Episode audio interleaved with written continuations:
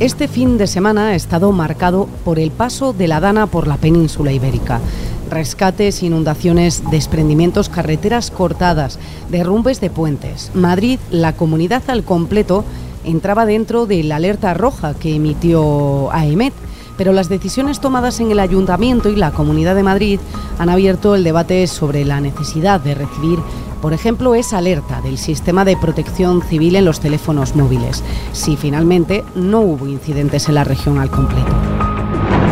Y ante la posibilidad que existía de que esas lluvias torrenciales cayeran por cualquier parte de la comunidad, era correcto, es correcto lo que se hizo de poner el aviso rojo para toda Madrid. Gabriel G. Valcárcel es climatólogo, meteorólogo y presentador del tiempo en la televisión del Principado de Asturias. Soy Andrea Carrasco y hoy en el debate nos preguntamos, ¿era necesario enviar esa alerta a todos los madrileños?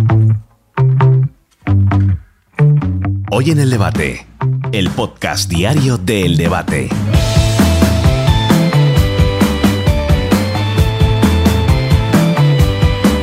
Quisiera comenzar estas palabras transmitiendo un mensaje muy claro a todos los madrileños, apelando a que la situación que se va a dar esta tarde en la ciudad de Madrid es una situación en términos que nos ha comunicado. El alcalde de Madrid, José Luis Martínez Almeida, pedía el domingo a mediodía a todos los madrileños, sin excepción, que se quedasen en casa, que evitasen trayectos innecesarios. Vamos a llegar previsiblemente a los 120 litros por metro cuadrado y, por tanto, el mensaje que quiero transmitir con total claridad a los madrileños, por favor, que permanezcan en sus domicilios, salvo que sea imprescindible que tengan que hacer un desplazamiento.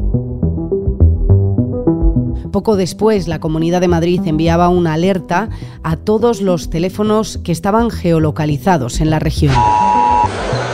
Debido al riesgo extremo de tormentas en la Comunidad de Madrid en el día de hoy, nos encontramos en el nivel 1 del plan de inundaciones no utilice su vehículo si no es estrictamente necesario y permanezca en su domicilio atento a posteriores actualizaciones informativas. Este mensaje, que fue también objeto de risas en redes sociales por el susto, nos llegó a todos a través del sistema de alertas ESALERT, el sistema de protección civil del Ministerio del Interior y desde Emergencias 112 de la Comunidad de Madrid nos explican cómo funciona y por qué lo utilizan. Esto es un sistema que pretende que la información llegue correctamente a los ciudadanos para que tomen las medidas oportunas de autoprotección. ¿vale? Entonces nosotros consideramos a los ciudadanos como personas maduras y responsables y lo que nos aseguramos es que los ciudadanos reciben la información adecuada para que luego tomen sus decisiones. Lo que hace la Comunidad de Madrid es garantizar la transmisión de esa información, que es algo que nosotros llevamos haciendo desde hace 25 años. Al principio a través de los medios de comunicación, luego a través de las redes sociales y ahora a través de la herramienta Es Alert.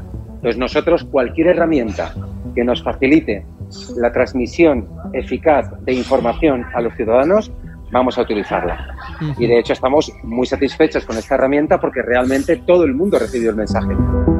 Porque todo lo que suponga formar a los ciudadanos en materia de protección civil para nosotros es clave porque supone una reducción del número de emergencias. Porque si tú eres un tío comprometido y un ciudadano consciente, solidario, maduro, responsable y no haces cosas que puedan desencadenar en que hay que avisar a un equipo de emergencia, pues nosotros fenomenal, encantadísimos. Pero, por lo menos, tratamos a los ciudadanos como personas, ya te digo, maduras y responsables. Este es el objetivo. El motivo por el que se está cuestionando la decisión es porque la Dana no llegó con tanta fuerza como se predijo en un principio. De hecho, el propio alcalde este lunes se pronunció al respecto. Pido que en la medida de lo posible AEMET afine los pronósticos, porque es muy difícil pronosticar la meteorología que se va a producir y yo creo que no se puede exigir un 100% de acierto, pero no es menos cierto que este pronóstico se produjo en la mañana de ayer y que al mediodía de ayer se mantenía el pronóstico de 120 litros por metro cuadrado, superando con mucho la mayor precipitación histórica registrada, que es en el año 1972. El origen de todo estuvo en la predicción de la EMET. ¿Es criticable? Gabriel G. Valcárcel, como climatólogo y meteorólogo, nos da su opinión. A ver, la polémica que ha surgido aquí es porque EMET activó el aviso rojo en toda la Comunidad de Madrid. Y realmente las lluvias más intensas, que superaron los 100 litros por metro cuadrado, de hecho en Navalcarnero llegaron a los 158 y en algún sitio creo que pasaron de los 160 también, eh, pues se cumplió ese aviso rojo, pero solamente en la parte oeste de la comunidad. ¿Por qué se activó ese aviso? Ese aviso está bien activado. La cuestión es que con las danas eh, la predicción es más errática, no es tan exacta. Entonces un ligero movimiento de la dana al este, al oeste, norte o sur puede provocar que las lluvias también se desplacen unos kilómetros. Con lo cual, ante tanta incertidumbre, por previsión y por precaución, porque la situación era muy peligrosa, se activó en toda la comunidad. Lo tiene claro. No se puede criticar la predicción y con las danas además nunca se sabe. Por eso, como reflexión, quizá podemos replicar la pregunta que este lunes planteaba el alcalde de Madrid. ¿Y si no lo hubieran hecho? ¿Y si se hubiesen cumplido las previsiones? ¿Qué habría pasado?